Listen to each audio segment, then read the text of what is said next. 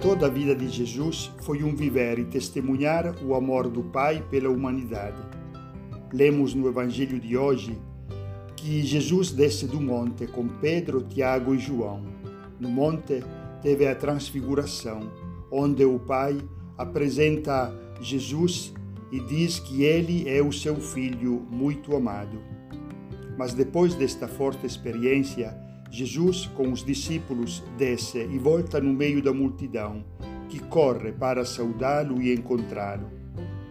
Mas ele percebe que há alguma coisa que não deu certo e provocou discussão. Um pai tinha trazido o seu filho para ser curado, mas os apóstolos não tinham conseguido curá-lo e afastar o mal que o possuía. As palavras do pai do menino tocam o coração compassivo de Jesus.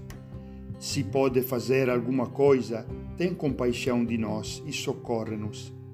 E Jesus, se posso, tudo é possível a quem acredita.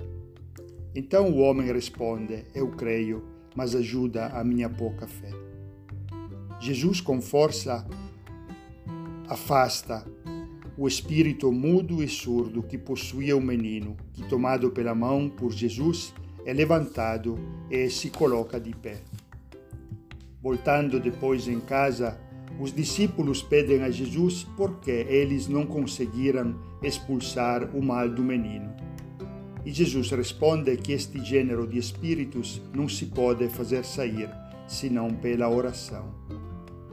Nesta cura e milagre, mais uma vez Jesus manifesta seu amor através da compaixão, da aproximação, do interesse pelas pessoas que o rodeiam.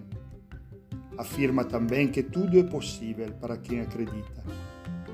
Como Jesus, somos chamados a viver e testemunhar o amor, e se nossa vida e gestos são sustentados pela fé, o amor pode chegar a fazer até milagres.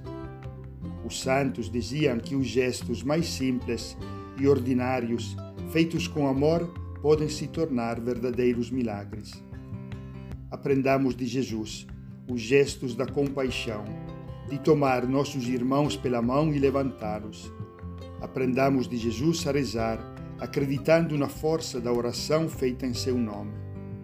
Mais é forte e estreita nossa união com o Pai, o Filho, o Espírito Santo, mais teremos em nós a força de agir, de fazer o bem e até fazer milagres.